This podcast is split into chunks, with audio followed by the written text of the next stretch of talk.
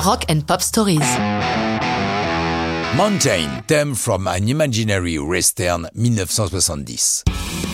Pour parler de cette chanson, il faut revenir au groupe Cream, l'une des formations les plus légendaires de l'histoire du rock, puisque composée d'Eric Clapton à la guitare, de Ginger Baker à la batterie et Jack Bruce à la basse. Lorsque le trio se sépare, Bruce prépare immédiatement un album solo. Avec la complicité de Pete Brown, il compose ce thème From an Imaginary Western pour son disque Songs for a Tailor. Pete Brown explique l'origine du texte. Lorsque Jack me l'a joué, ça m'a rappelé un groupe dans lequel il était avant de rejoindre Cream, le Graham Bond Organization. C'est ça qui m'a fait penser au western, car ce groupe était composé aussi bien de pionniers que de hors-la-loi. Et puis, je suis un grand fan de western, j'en ai toute une collection. Donc, contrairement aux apparences, la chanson n'est pas une histoire de cow-boy, mais celle du Graham Bond Organization. Si la chanson passe alors inaperçue, elle reste dans l'oreille du bassiste Félix Papalardi, qui était le producteur de Jack Bruce.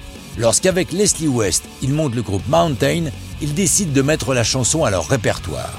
Invité au festival de Woodstock, il y donne une magnifique version de Theme from an Imaginary Western que l'on retrouve d'ailleurs sur l'album Woodstock 2. La chanson est gravée sur Climbing, le premier album de Mountain.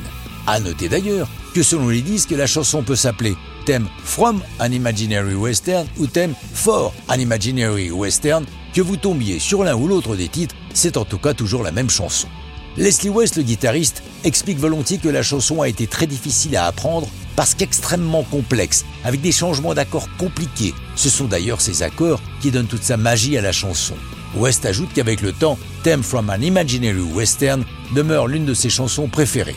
On peut le croire, particulièrement dans une version de 89 sur un album intitulé Night of the Guitars où il se surpasse. À plusieurs reprises, Leslie West interprète Theme from an Imaginary Western avec Jack Bruce, son compositeur, et il ne manque pas de dédier la chanson à leur ami Félix Papalardi, décédé en 83, tué d'un coup de revolver par son épouse lors d'une dispute conjugale. Mais ça, c'est une autre histoire violemment rock'n'roll.